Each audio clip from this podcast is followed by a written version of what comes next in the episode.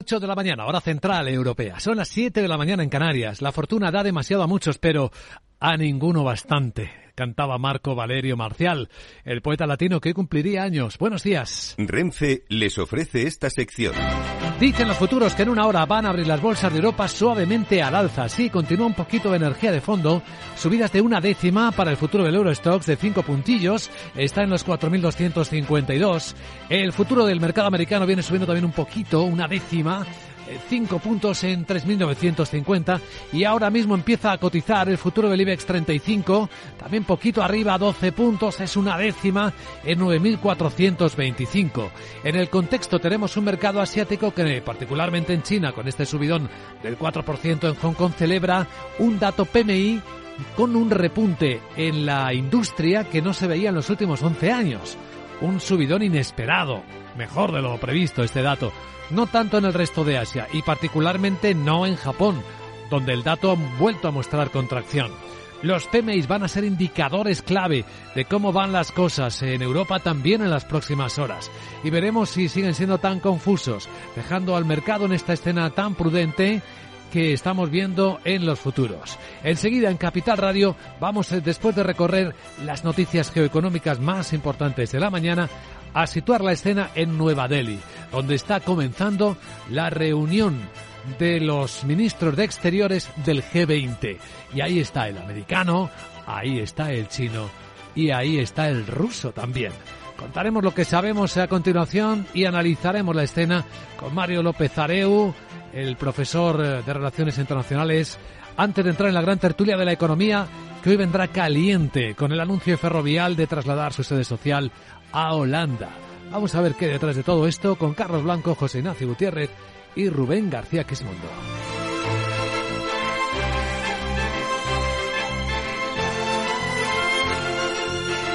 Capital, la Bolsa y la Vida, con Luis Vicente Muñoz.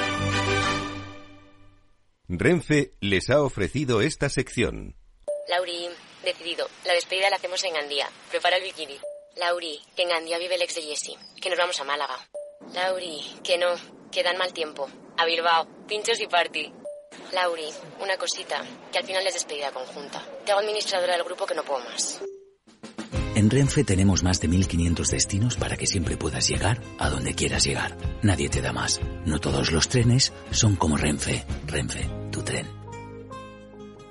Las noticias capitales. Por cierto, las divisas empiezan a moverse algo también esta mañana. Hay un ligero rebote del euro dólar en las pantallas de XTV a 10606. Cotiza ahora mismo con un ligero rebote también del precio del petróleo, incluso de la onza de oro, dos décimas. A la espera de ver qué sale de esta cumbre de ministros de Exteriores del G20 en India.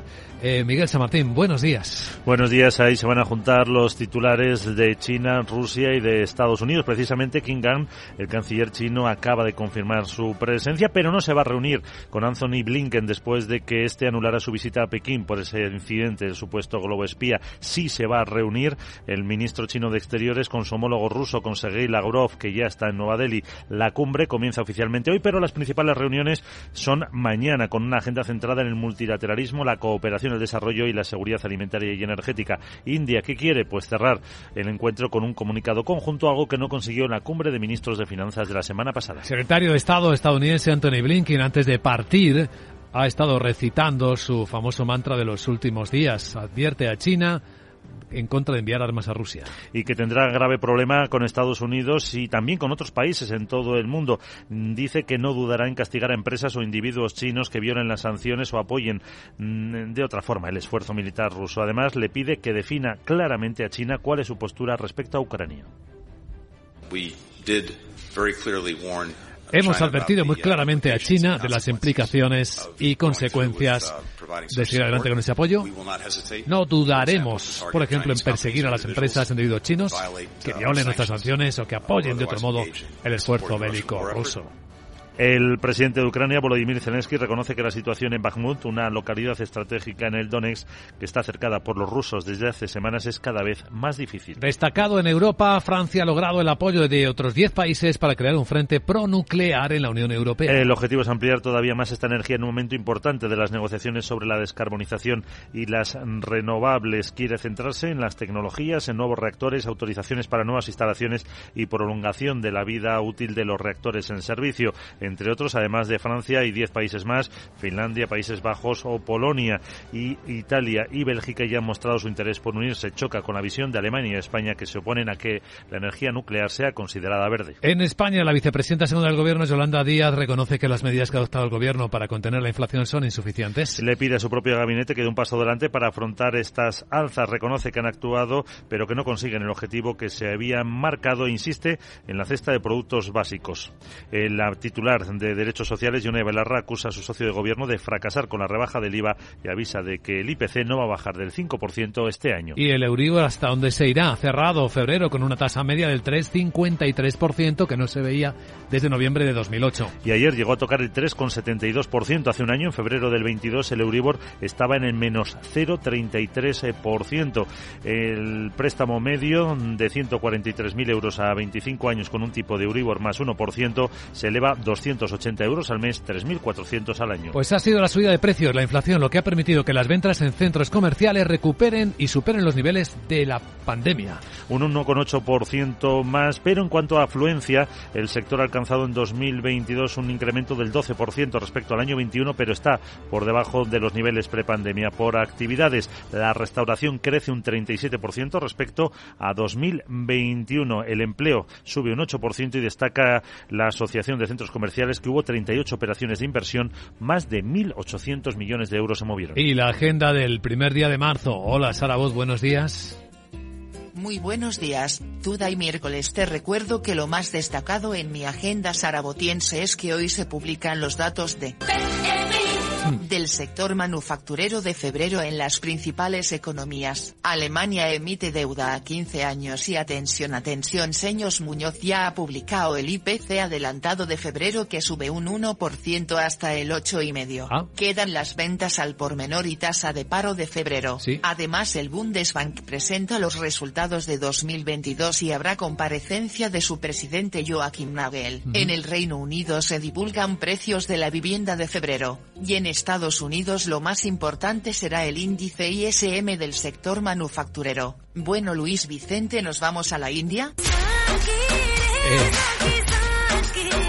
Y es que ahora vamos a hablar con el experto de la Universidad de Comillas para que nos cuente qué puede pasar en la cumbre de exteriores del G20. ¿Tú mm. crees que tendría éxito en el Bollywood? Seguro. Ya que estamos en la India, así aprovecho. Ah, lo sé y tú también. La fama me espera. Chao. La fama te desborda, querida Sara. Sí, enseguida analizamos la clave geoestratégica del día con el, la mirada puesta en Nueva Delhi.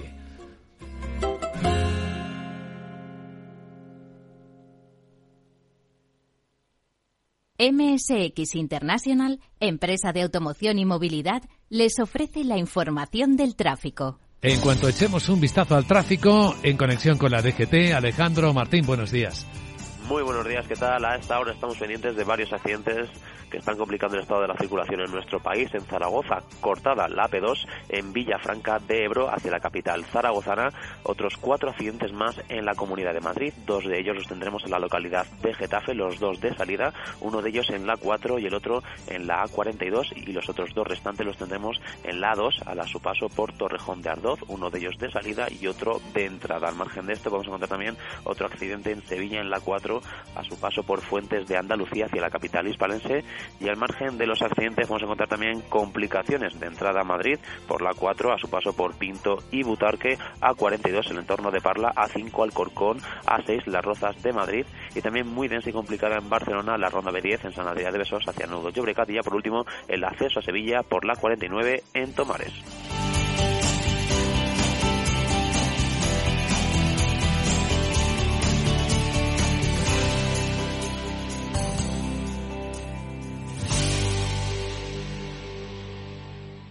MSX International empresa líder del sector de la automoción, les ha ofrecido la información del tráfico y les desea cautela con sus vehículos. Capital Radio. Escucha lo que viene. ¿Qué tiene que ver IG con Societe General? Pues desde hoy mucho. Lanzamos los multis, productos cotizados emitidos por Societe General, disponibles a través de nuestra plataforma de trading. Elige el apalancamiento con el que estés más cómodo y multiplica tu exposición a los mercados financieros. Esos son los multis. Tú decides. Sé el primero en operar con ellos. Más información en IG.com. Los productos cotizados son instrumentos financieros complejos. Operar con estos productos implica un alto riesgo de perder el dinero rápidamente. En tiempos de incertidumbre, nuestra fortaleza es la estabilidad. En Nordea, pensamos que el equilibrio, la fiabilidad y la experiencia importan. Nuestra estrategia Stable Return muestra un sólido comportamiento en el largo plazo para sus inversiones. Invierta en estabilidad. Invierta en tranquilidad. Descubra más en nordea.es.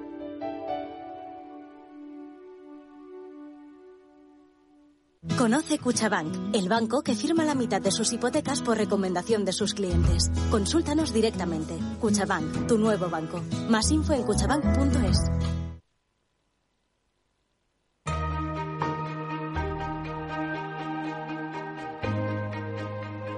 La entrevista capital.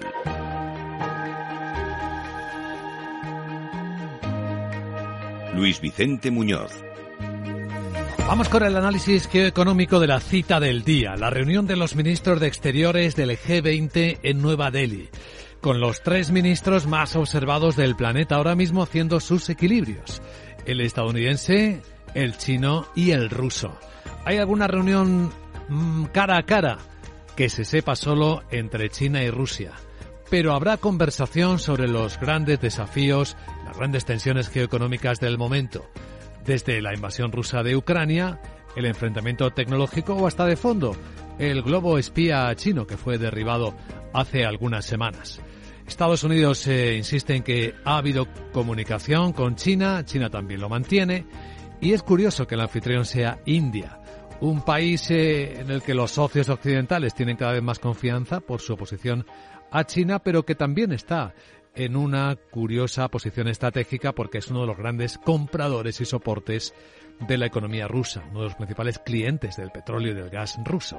Bueno, vamos a analizar la escena, los mensajes que empieza a transmitir su sola celebración.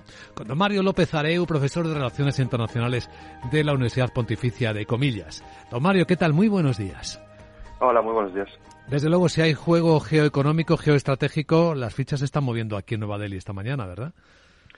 Sí, es una reunión muy importante porque, como, has comentado, vienen todos los eh, ministros exteriores, tanto de Estados Unidos como Rusia y como China, y además, pues, la posición de India como, digamos, socio de, de las tres potencias, pues, puede también servir de puente, ¿no? Para al menos que haya un, un cierto diálogo, ¿no? Siempre es bueno que que se reúnan eh, las grandes potencias y a través de, de sus, de sus ministros con más, con más peso. ¿Y esa sería la máxima expectativa, que dialogasen, que hablasen simplemente, que mantuvieran la comunicación?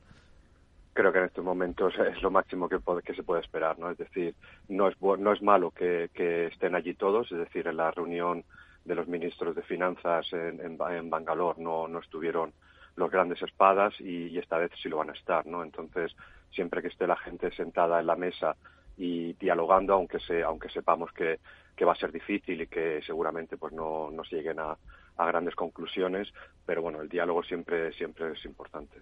Los últimos movimientos han sido llamativos. Hace apenas unos días, el viernes, China presentó un plan de paz para Ucrania, aunque Estados Unidos le pide que vaya más allá, que condene la invasión del territorio soberano ucraniano. ¿Ve usted algún avance? Mm, hay, veo pocos avances ahora mismo. China es el plan que presentó es un plan muy abstracto, no, no se ha movido demasiado desde sus posiciones un poco originales, ¿no? Que es, pues, como, como has dicho, no hay no hay una condena a la invasión de Ucrania, eh, se ratifica, eso sí, en, en, en tajantemente condenar cualquier eh, menciona el uso de, armas nucleares, pero verdaderamente más allá de eso la posición china ha cambiado un poco en ese sentido. Entonces se ven pocos avances, pero sí se ve al menos que hay una cierta predisposición al diálogo entre las grandes potencias, eh, eh, digamos, dejando a un lado a Rusia, y, por tanto al menos no se cortan esos, esos canales de comunicación, pero lo que son avances en relación al, al conflicto en estos momentos vemos pocos, la verdad. Y en el caso de Rusia en particular, está en la reunión, pero ¿se observa algún, algún movimiento? Rusia ahora mismo no, no, no hay grandes movimientos por su parte. Sabemos que Rusia ahora mismo está un poco eh, esperando también el, desarrollo del, propio conflicto en el, en el, ámbito militar. Se acaba el, invierno y, empieza la primavera. Se habla de una posible eh, nueva ofensiva por parte de Rusia en, el sur de, Ucrania o en el este de Ucrania y, por tanto ahora mismo Rusia está un poco a la expectativa de cómo se desarrolla el teatro militar para ver siguientes siguientes acciones. También la economía rusa no ha sufrido tanto como, como se esperaba por parte de las sanciones, se ha mantenido en cierta medida dentro de, una situación estable dentro de, la crisis y por tanto Rusia, por lo menos en los próximos meses, yo no espero eh, que haya grandes cambios a menos que esa, ese teatro militar eh, para ellos eh, vaya en la dirección eh, no deseada, entonces podríamos ver algún cambio. Pero por el momento espero que Lavrov simplemente se mantenga en las mismas posiciones en las que ha tenido los, a lo largo del último año. Esa es una clave importante, profesor, porque si la economía rusa no ha sufrido tanto daño como se temía, viene a ser porque Rusia no está tan aislada como se esperaba y que tiene buen soporte en Asia, particularmente buenos clientes en la propia anfitriona India y también en China, ¿no? Sí, exactamente. Es decir, India y China al final han ofrecido esa ese vía de escape, digamos, para la economía rusa, sobre todo para, lo que es la parte energética, que es lo que ha permitido que Rusia pueda mantener su economía relativamente hablando dentro de, obviamente, eh, un, cierto la crisis que es que, un gran número de países estén aplicando sanciones, pero que dos grandes países eh, con, con, unas economías tan potentes eh, no hayan aplicado las sanciones, pues tiene un impacto. Ahora bien, eh, hay que tener en cuenta que eh, China e India no están ofreciendo, digamos, ese apoyo a Rusia a cambio de nada. Es decir, ambos países están firmando contratos a muy largo plazo con precios descontados de lo que sería el precio normal de la energía eh, que Rusia ha vendido en el pasado. Por tanto, Rusia sí está beneficiándose de, ese apoyo de, China e India, pero al mismo tiempo está hipotecando a, futuro eh, su, propia economía, porque China e India los contratos que están firmando van a suponer pérdidas para, para Rusia y para ello supone pues una consolidación ¿no? de una fuente de energía más barata eh, que les va a ayudar en, en, sus economías. Entonces ahí hay un interés por parte de China e India, no es simplemente, no se trata de un apoyo eh, digamos, unilateral a, Rusia, sino que hay unos beneficios económicos que ambos países están viendo. En el caso de China particularmente, históricamente ha habido una relación eh, compleja con, Rusia, con la Unión Soviética anteriormente, y China lo que está haciendo en cierta medida es, en esa relación compleja que ha existido entre los grandes, entre los dos grandes países, pues está posicionándose ¿no? ahora como, eh, digamos, el socio eh, principal o el socio más importante dentro de esa relación, que es un cambio, digamos, histórico con lo que fue la relación en su momento entre la Unión Soviética y, la República Popular de China. Son las claves para entender lo que está ocurriendo en este encuentro de los ministros de Exteriores del G20 en India. Don Mario López Areu, profesor de Relaciones Internacionales de la Universidad Pontificia Comillas, gracias por compartirlo en Capital Radio y buen día. Un placer, muchas gracias a Dios.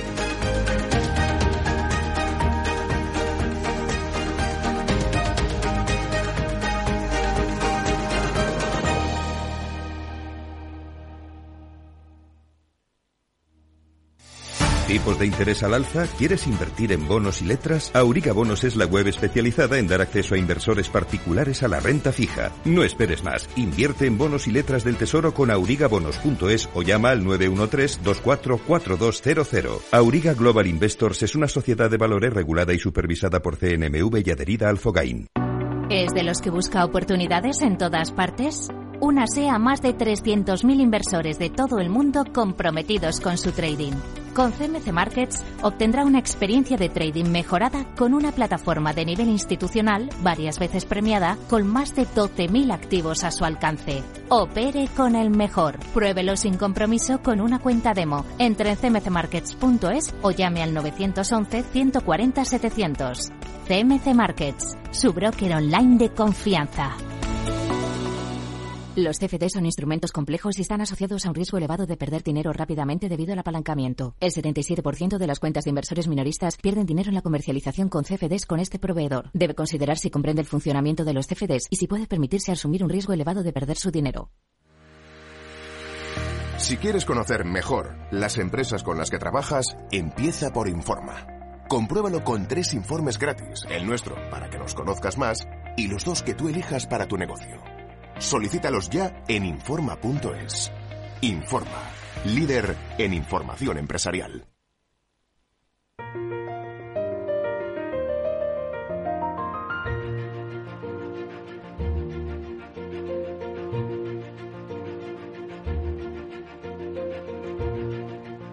En Capital Radio comienza la gran tertulia de la economía con Luis Vicente Muñoz. Sí, sí, sí, está el rojo tras el anuncio de Ferrovial, el tejido empresarial español, y vamos a entrar eh, a fondo en ello. Hoy en la gran tertulia de la economía, que incorpora y saluda y da la bienvenida a José Ignacio Gutiérrez, que preside la Federación de Servicios Financieros, es miembro de la Confederación de Cuadros y Profesionales. ¿Qué tal, José Ignacio? Buenos días. Muy buenos días e interesantes. Terremoto, ¿eh? Con esta cuestión. Rubén García Quismondo, socio director de Cuabal Abogados y Economistas. ¿Qué tal, Rubén? Buenos días. Buenos días, buenos días. Pues bienvenido a Holanda y eso, ¿eh? es un país muy agradable. Yo he trabajado mucho allí y comprendo algunas de las decisiones. Ahora vamos a entrar, las conoce bien seguro también por su trabajo Carlos Blanco, es socio del departamento mercantil, es decir, está especializado en fusiones, adquisiciones, capital riesgo, en muchas operaciones empresariales en Square Patton Box. ¿Cómo estás, Carlos? Muy buenos días. Muy bien, Luis Vicente, sobrellevando como mejor se puede esta semana de frío polar que tenemos y estas noticias esta tormenta, ¿no? Que es esa hora informativa. Lo que vamos a contar va a poner nerviosa a mucha gente, sobre todo a la administración, porque son preguntas de fondo que nos afectan a todos, afecta a España como país. Esto no es un hecho singular, no es una noticia aislada, no es una decisión simple que se adopte a la ligera pensando simplemente en pagar menos impuestos. Hay muchas cosas y muchas preguntas en el aire. Laura Blanco, buenos días. Buenos días. Pues Ferrovial eh, traslada su sede social a Países Bajos y os planteo cuatro preguntas. ¿De verdad se va la compañía porque la mayor parte de su negocio está fuera, el 82% de sus ingresos? Pero fijaos, empresas como ACS solo tienen en España el 9% o Inditex menos del 15%. Estos datos nos dicen mucho porque podríamos seguir indagando en el IBEX, donde hay entidades financieras que tienen menos del 25% de su negocio en España. Segunda pregunta. Eh, ¿Por qué es importante el traslado a Holanda, a Países Bajos, por el coste de financiación? Bueno, entre otras cosas, porque Países Bajos tiene la máxima calificación crediticia y la calificación de un país influye en el coste de financiación de un país. De hecho, cuando nos rebajaban la deuda en la crisis financiera a España, seguidamente las agencias de calificación rebajaban la deuda de toda la, mm, eh, la calificación de la deuda de todas nuestras empresas. Pero es que además la calificación de la deuda soberana de un país influye en el seguro contra el impago de la deuda en los CDS. Empresas del mismo sector en diferente país pueden tener un CDS más bajo simplemente por estar cotizando y emitir deuda en, en, otro país o tener allí su sede social. Y es triple A, Holanda, recordemos. Y, Holanda es, es triple A, España no es triple A. Tercera pregunta, ¿seguridad jurídica barra impuestos es clave?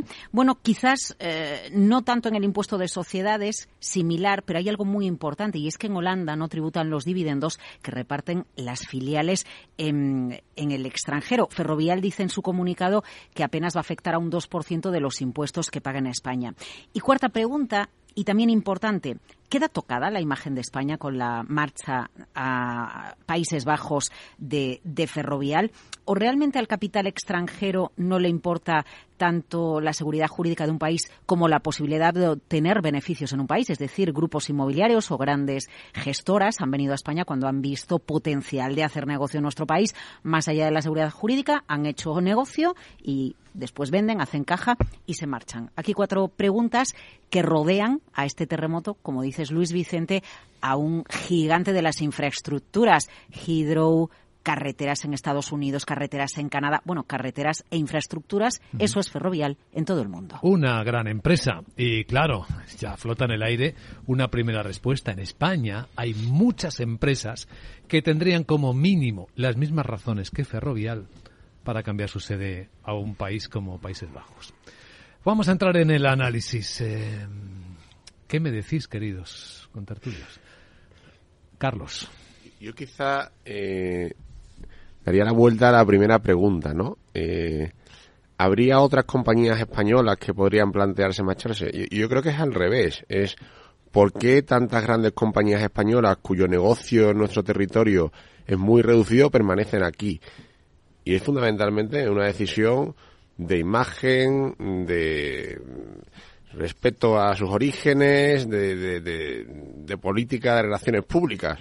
Pero al fin y al cabo, eh, podían estar perfectamente en otra jurisdicción, ¿no? Con lo que quiero decir con esto es que cuando se toman determinadas decisiones de política fiscal, de política económica, eh, se tiene que tener en cuenta las posibles consecuencias, sobre todo de compañías. Hablamos de grandes compañías españolas, pero son grandes compañías multinacionales que en su día fueron fundadas en el territorio español y siguen aquí por tradición, por vínculo, algunas compañías evidentemente que se dedican a las obras públicas porque tampoco creo que sea bien recibido un movimiento de sede aunque su negocio aquí ya no sea tan relevante, ¿no? Por tanto, eh, eh, yo creo que los, los, poderes públicos tienen que tener muy en cuenta la, la, capacidad de mover la sede de compañías que ya no son españolas. Rubén. Pues eh, yo cojo todo lo que ha dicho Carlos. Me, me parece bien además plantear la pregunta a la inversa. A ver, Holanda efectivamente deja exento los dividendos. En España también tenemos un régimen, si no recuerdo mal, hablo de cabeza, el artículo 21 de la ley del impuesto de sociedades, cuando tienes más del 10% de participaciones y cuando se corresponde con un negocio, también te puedes eh, acoger a esa exención, con lo cual hay, hay una ventaja, porque Holanda directamente es que no hace tributar el, dividendo recibido y lo que se está trasladando es una sociedad holding cuyos principales ingresos proceden en realidad de, dividendos por, por ser una empresa tan multinacional. Como segunda característica, ellos eh, pretenden cotizar en, en, la Bolsa de Nueva York, en Estados Unidos, y parece que es más sencillo hacerlo desde Holanda, ¿no? Que desde España, lo cual nos debería hacer revisar el por qué la bolsa española está perdiendo un poco de punch respecto a otros mercados de valores eh, europeos, ¿no? Eso es muy muy importante y por qué yo me puedo plantear que irme a Holanda me facilita el salir a cotizar en la bolsa de Nueva York más que el estar en, en Madrid. Luego tercero, y hay un factor que parece que es muy importante y es que Ferrovial en realidad su acción su accionariado solo tiene el 20% la familia del Pino originalmente ellos eh, tienen, lo pueden hacer a través de una fundación y el tratamiento de las fundaciones y el permitir que las fundaciones con poco capital a través de sociedades holding que se plantean este tipo de operaciones controlen otro tipo de sociedades como es esta, una holding que controla a su vez pues muchas participaciones en, en filiales en, en el mundo es más sencillo por el régimen que hay de, de fundaciones. Pero en cualquiera de los casos en cuanto a la seguridad jurídica, pues hombre, yo diría que en el mundo mercantil en España la seguridad jurídica yo creo que es equivalente o tan alta como en cualquier otro lugar. Yo no voy a hacer en ese sentido una crítica fácil, porque yo creo que nuestro nivel de, operadores, abogados, jueces, legislación, etcétera, está es perfectamente equiparable. Incluso si quisiera hacer una operación de reestructuración, nuestro régimen es mejor incluso que el holandés, a pesar de que ellos lo venden, el nuestro tiene más años y está mucho más probado.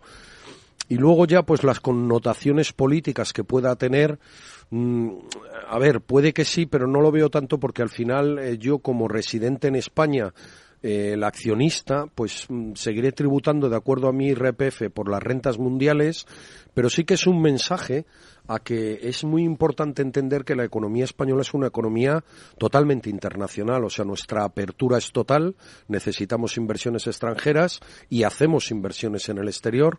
Nuestras empresas es ferrovial, pero podrían ser decenas de empresas, algunas conocidas y otras nada eh, conocidas cuyo principal negocio está en otros países del mundo.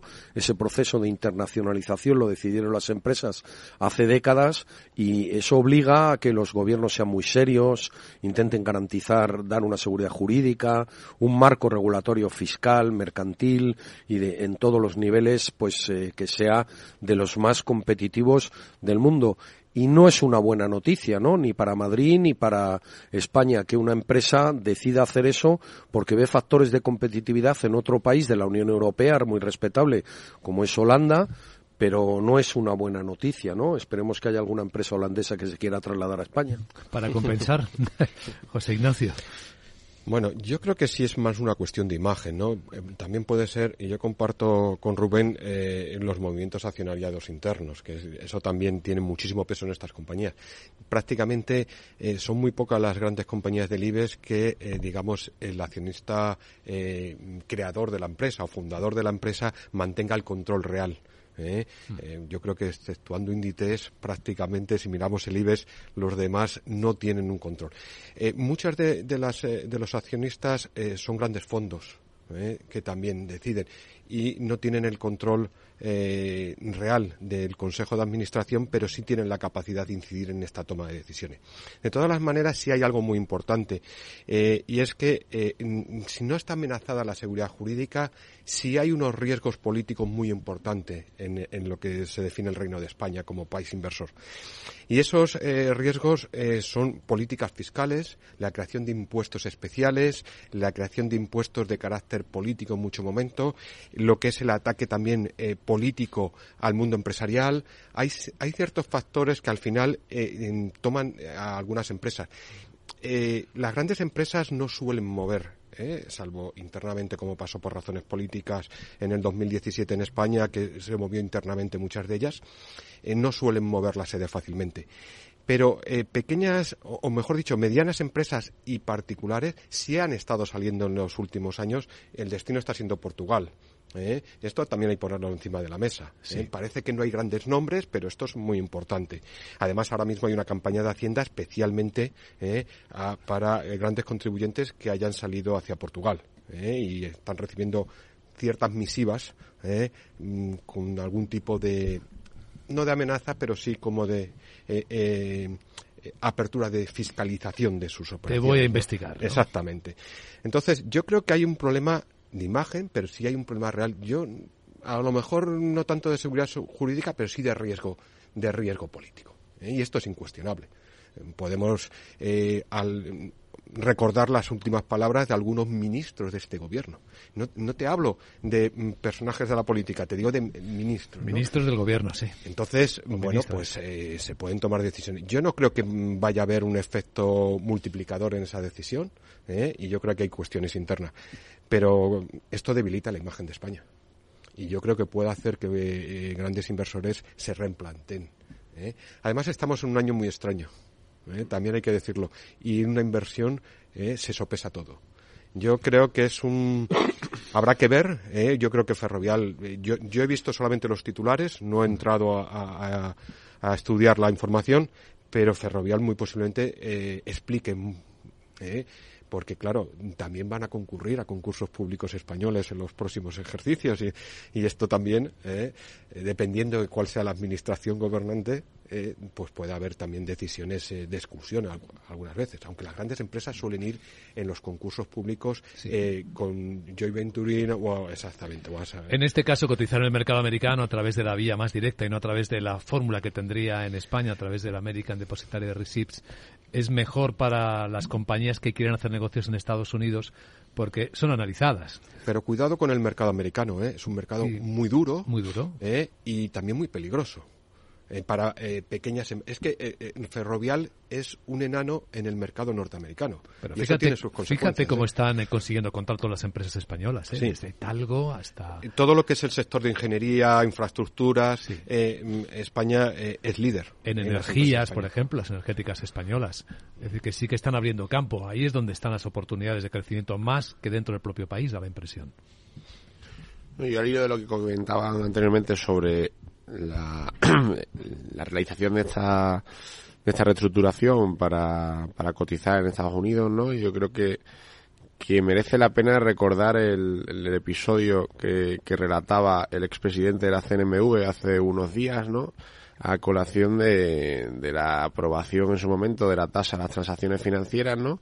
Como él, como representante máximo de los mercados en España, ¿no? El regulador de supervisor de los mercados trasladó su, su oposición, porque esto afectaba evidentemente a la competitividad de nuestros mercados. Eh, no solo en comparación con mercados extranjeros, sino con mercados eh, coeuropeos, ¿no? Con otros mercados europeos y, y, parece que no fue buen bien recibida su, su opinión por parte de, del gobierno, ¿no? Que, que lo tomó como, como una crítica partidista y no como una opinión autorizada del responsable del regulador supervisor y una persona con una experiencia extraordinaria en los mercados que sabía lo que estaba diciendo, ¿no? A la empresa le beneficia en términos de financiación claramente el informe del Consejo de Ferrovial que aprueba este traslado de la sede.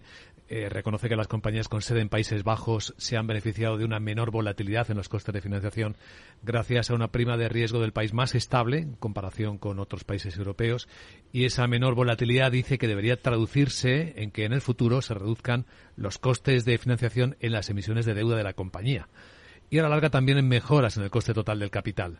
Y en cuanto a las personas, lo que dice el informe, por dar la información completa a nuestros oyentes, es que no va a cambiar nada, no va a tener impacto en el empleo, más allá de las recolocaciones voluntarias y de que todos los ferroviarios, todos los, perdón, los empleados de Ferrovial en España pasan a ser ahora empleados eh, de una subsidiaria española de FISE, de la Sociedad de Países Bajos.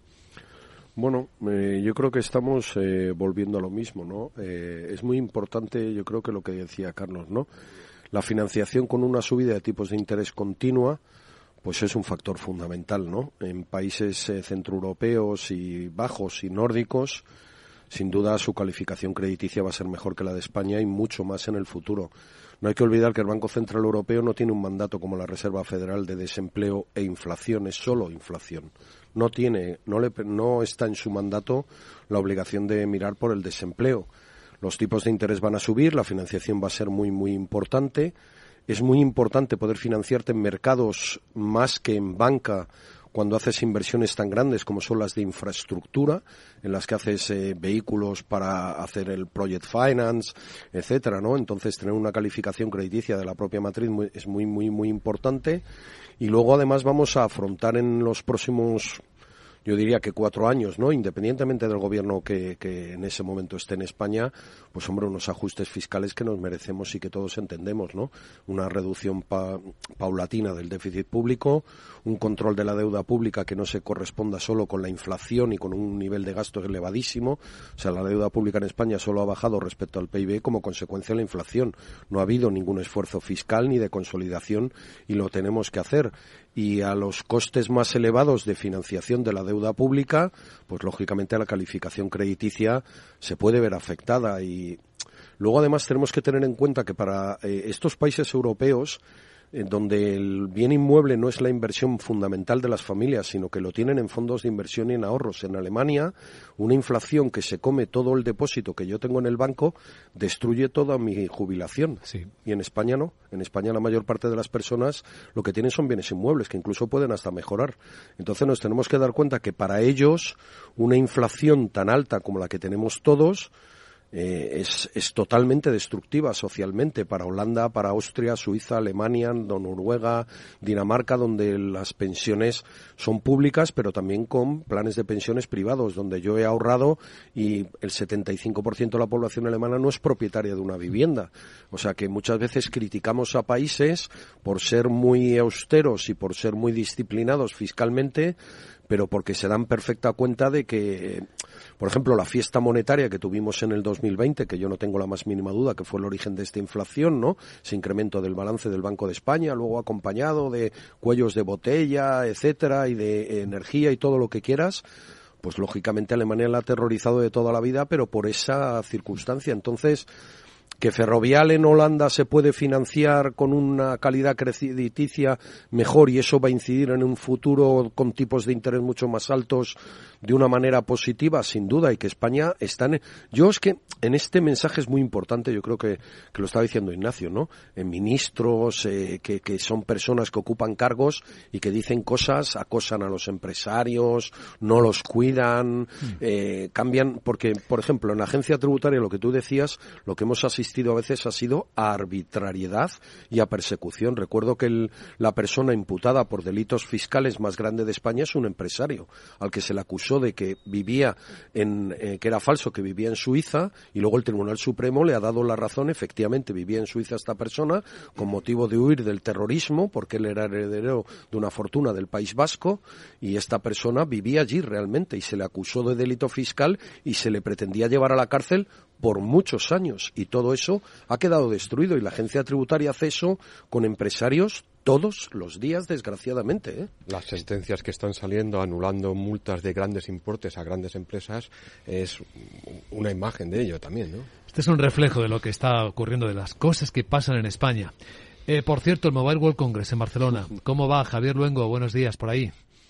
¿Qué tal, Luis Vicente? Muy buenos días. Última jornada para los profesionales de este Mobile World Congress, una fita de Barcelona que el Hospital de Llobregat se levanta poco a poco, lo estamos viendo, eh, que estima que entren hoy poco más de 60.000 visitantes porque muchos están de vuelta a casa con el negocio tecnológico ya hecho bajo el brazo. El gran cartel, dice, el gran cartel que nos recibe, bienvenidos al futuro, eh, a los expositores, que básicamente es como asistir a una feria de variedades en estos días, satélites que miran al espacio, otros que escanean ropa del armario y te dicen lo que te sienta mejor según el día de la semana. Vamos que aquí el chat GPT este del que hablamos tanto, oíamos decir algunos que era prácticamente como un Tamagotchi. A, unas horas para el cierre, en todo caso, Barcelona nos dice que mobile sí, pero que todavía está medio gas, o incluso algunos más pesimistas asumen que costará recuperar los 109.000 visitantes del 19 y con ellos el impacto de 473 millones de euros en la capital catalana. Gracias, Javier Luengo. Estamos en la gran tertulia de la economía en Capital Radio. Los ataques que comprometen los sistemas de información causan daños no solo con brechas de datos y operaciones no confiables, sino también daños físicos en las instalaciones o peor aún, a las personas que dependen de esas instalaciones. Por ello, una seguridad Zero Trust como la ofrecida por Zscaler garantiza la confianza en la red y frena los ataques maliciosos. Descubra más en zscaler.es. ¿Te atreves a coger las riendas de tus inversiones? Caser Asesores Financieros te ofrece la oportunidad de unirte a un grupo de profesionales independientes. Tendrás a tu alcance todas las herramientas necesarias para disfrutar de un asesoramiento diferencial, con el respaldo de una de las aseguradoras líderes en el mercado. Caser Asesores Financieros, seguros de tu inversión. Contacta con nosotros en info arroba caserasesoresfinancieros.es o en el 91 762 3442.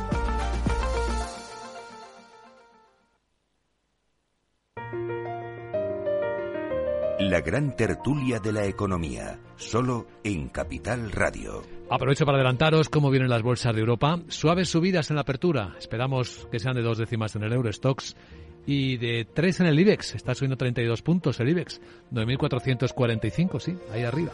El futuro americano también sube, pero menos, una décima. El SP en 3.981 según vemos en las pantallas de XTV.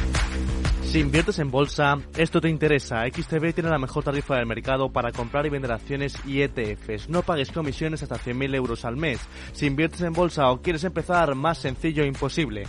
Entras en xtb.com, abres una cuenta online y en menos de 5 minutos compra y vende acciones sin comisiones. Además, te atendemos 24 horas al día. ¿A qué esperas? Más de 660.000 clientes ya confían en xtb.com. Un broker, muchas posibilidades. xtb.com. A partir de 100.000 euros al mes, la comisión es del 0,2%, mínimo 10 euros. Invertir implica riesgos. Pues seguimos en la gran tertulia de la economía en Capital Radio con José Ignacio Gutiérrez, con Rubén García Queismondo, con Carlos Blanco. Hablabais de la inflación hace un instante, ya visteis el dato adelantado de febrero y habéis escuchado a la vicepresidenta segunda del Gobierno, Yolanda Díaz, reconocer que las medidas del Gobierno han sido insuficientes, que habrá que pensar en más cosas. El gobierno de España está actuando y está actuando bien, pero creo que tiene que hacer más. Y creo que tenemos que dar un paso adelante, insisto, porque los precios indican que las medidas que hemos adoptado son insuficientes y eh, no sirven para el, para el objetivo que tenemos fijado. Ahora decidme qué hay en la cabeza de la ministra en el paso adelante. Yo, yo creo que es una buena noticia que después de dos mil años eh, del Imperio Romano que empezaron los controles de precios y se demostró que no funcionaban, y la vicepresidenta, la ministra, se dé cuenta de que no funciona tampoco en 2023 en España, en el mundo desarrollado, ¿no? Pero Eh, insiste, ¿eh? En que, que el Imperio Romano que quiere controlarlos. En fin, sostenella y no enmendalla, ¿no? Muy español también. Pues desgraciadamente yo me temo que vamos a, ver creación de nuevos impuestos y sobre todo al sector de la distribución. Un sector que está demostrando claramente que no es un problema de beneficios lo que está generando eh, la inflación, sino un problema de costes, de la cadena de costes, de la cadena de distribución y eh, básicamente un problema que nace eh, todo el tema inflacionista y lo decíamos por el tema energético, pero que se va trasladando a todo el proceso. Bueno, nuevos impuestos o algo peor, José Ignacio, porque hablan de, de limitar los márgenes de las empresas. Pero eso violaría el Tratado de la Unión Europea. Violaba, bueno, no solo eso, No, de violar, es no que sé cuántas viola el veces, sentido de, común. de Bueno, aquí hasta el eh, Imperio Romano viola Ya, todas las... Pero es que hay un concepto de libertad de empresa que es en el que se basa el Tratado de Roma del 57. Y parece que, en- que aquí no, o, o se nos ha olvidado que pertenecemos a, a ese tratado. Hombre, que lo recoge también nuestra Constitución. También, bueno, pero Sí, la sí. Constitución ya sabes que... ¿eh? Pero eh, el problema es que la Unión Europea sí te puede imponer sanciones si vulneras los principios básicos. Y principios básicos económicos, entre otras cosas. Aparte que todos los tribunales te lo van a ir tumbando, ¿no? ya, pero lo aprobará. ya pero- llegará otro que tendrá que hacer frente a esa cuestión. Ese es el otro tema político, ¿no? Pero el, el tema es que eh, las sanciones de la Unión Europea eh, pueden ser en los fondos ¿eh? y estamos pendientes de recibir una partida de 6.000 millones de euros ¿eh? y tomar cualquier decisión que vulnere los principios básicos del Tratado de Roma del 57 sí se puede aplicar inmediatamente por la Unión Europea. Yo es que creo que con la cantidad de trabajo que tiene en el Ministerio de Trabajo, subiendo el desempleo, intentando traer que manejar las cifras de los contratos fijos discontinuos para ocultar la tasa de desempleo, yo voy a coger las palabras que decía el otro día la ministra de Defensa, que también es de este gobierno, y es que cada uno sabe, si acaso sabe, de su materia, ¿no? Y que debe de preocuparse de su materia. O sea, el Ministerio de Trabajo, ¿no? Eh, en las cuestiones de inflación, ¿no? Cuando le costó mucho entender lo que era un, un ERTE, nos lo demostró a todos en una conferencia durante la pandemia, yo lo recuerdo, ¿no? Luego le cambió el nombre porque parece que no le gustaba. Entonces, ¿qué manía tiene la gente de meterse en aquello que desconoce completamente y que además cada declaración que realiza pues es simplemente un sinsentido, algo que no tiene fundamento económico alguno y que nos llevaría a colas, nos llevaría a aumentos de precios, a extraperlo, a que nadie queriera vender los productos Yo no con estoy de acuerdo contigo, Rubén. No es una manía. No, es, son, Es eh, campaña electoral, ¿no? Es inteligente, es una maniobra de distracción perfecta. Sí, sí, bueno, para no prestar atención a las tasas de desempleo que vienen subiendo y a todo lo que hablamos y a que su reforma laboral es una catástrofe, ¿no? O sea, directamente porque incrementa el coste del despido, hace más rígidas a las empresas, en realidad oculta la tasa de desempleo, dice que baja la temporalidad, pero en realidad son todos fijos discontinuos, que ya se clasifican de otra manera. No me refiero a efectos de tasa de desempleo, sí me refiero a efectos de la clasificación de temporalidad o de fijeza, pero tenemos esa costumbre y estábamos al inicio hablando de, de ferrovial, entonces con lo fácil que es ir allí al ministerio, trabajar en lo tuyo, intentar arreglar tus problemas y, no meterte en- en camisa de once varas. El sector de la distribución en España, y yo creo que lo dice también el propio ministro del gobierno, es muy competitivo, es muy diversificado, compite perfectamente, tiene muy estudiada la cadena de valor y hay un problema que se llama fertilizantes y se llama cereales. Se llama energía, se llama competir en mercados abiertos. Entonces, la inflación es un problema muy grave, pero claro, todos nos alegramos cuando emitimos deuda y no la compra el Banco Central Europeo. Y eso pasaba en 2020 y 2021 y luego no nos damos cuenta que la inflación procede de ahí. Y que luego, pues encima, es un fenómeno que se va retroalimentando y va empeorando. Pero es que la inflación es el impuesto más destructivo que hay en la economía y ella se beneficia de los ingresos que aumentan ahí como esponjas, ¿no? Al 15, 16%, ¿no? Y, y entonces sube las pensiones el 8 y no se da cuenta que todo eso aumenta más la inflación deteriora el nivel de vida de las personas con menos recursos, se come los ahorros y crea un problema gigantesco. Menos mal que tenemos al Banco Central Europeo que no le preocupa nuestra ministra de Trabajo con la tasa de desempleo más alta del mundo y la más alta de toda la Unión Europea, que mira que tendría que preocuparse, ¿eh? porque si tú eres el campeón desde el punto de vista negativo de algo, llevas cuatro años casi en el ministerio, la pregunta es, ¿y tú qué has hecho? O sea, ¿en qué medida ha mejorado el desempleo en España desde que tenemos ese ministerio y a esa ministra ocupándolo? No ha mejorado. Estamos con la tasa de desempleo del 2019 hoy en día realmente. Los empresarios están aterrorizados, no quieren contratar. De hecho, está subiendo el desempleo.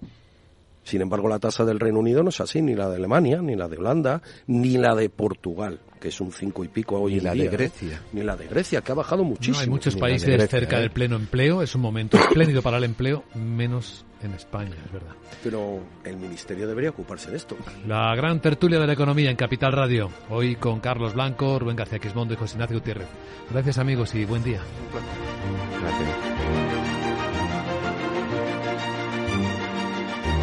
La gran tertulia de la economía, solo en Capital Radio. Luis Vicente Muñoz.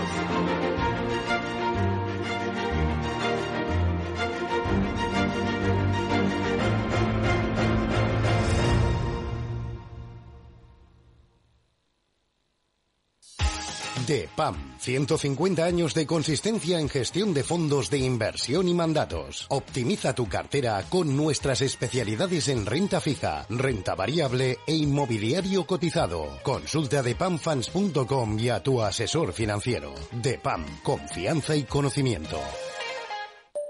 Mario, que eso de que no te da tiempo a pillar el tren.